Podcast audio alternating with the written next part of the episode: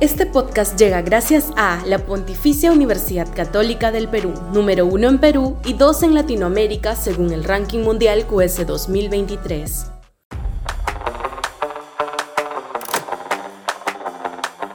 Se necesita oposición de derecha responsable. Sudaca, Perú. Buen periodismo.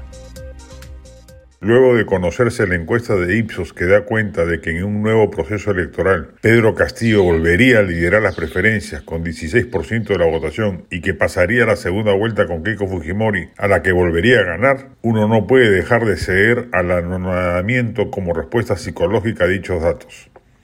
¿Cómo es posible que luego de conocerse la inmensa mediocridad del gobierno funesto de Castillo, sus tropelías corruptas y lo que es más grave, su fallida ruptura del orden constitucional, haya aún un sector de la población dispuesto a seguirlo apoyando? La respuesta no tiene que ver solo con las razones identitarias que tantos analistas señalan, es decir, que una parte del país siente y resienta que a alguien como ellos lo hayan sacado del poder y nada menos que un Congreso más desprestigiado aún que el propio expresidente. El resultado de Marras tiene que ver con la mediocre gestión de Dina Boluarte y el silencio cómplice que el centro y la derecha guardan al respecto, comiéndose los pasivos de un régimen que exhibe altísimos niveles de desaprobación.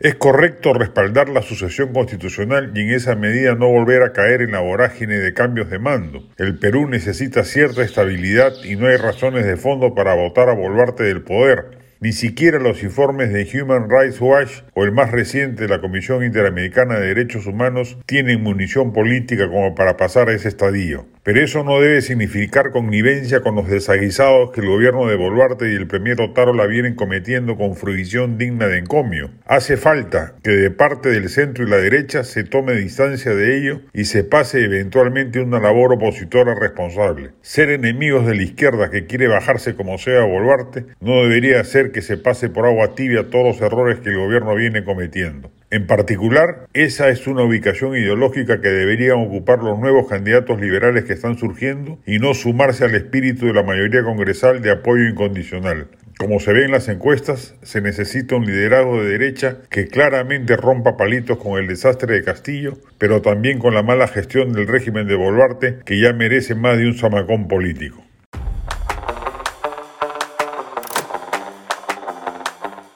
Este podcast llegó gracias a AFE, operador logístico líder en el mercado peruano que brinda servicios de almacenaje, transporte de carga, courier y cómics. Los puedes ubicar en www.afe.pe. Este podcast llega gracias a la Pontificia Universidad Católica del Perú, número uno en Perú y dos en Latinoamérica según el ranking mundial QS 2023.